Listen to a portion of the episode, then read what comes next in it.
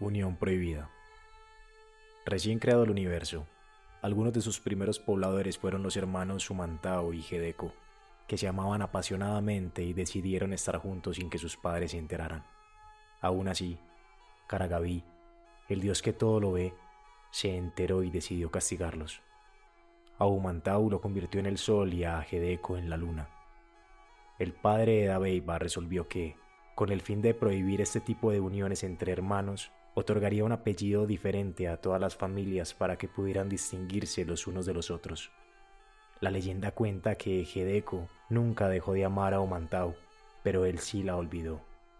Así fue como se crearon el sol, la luna y los apellidos.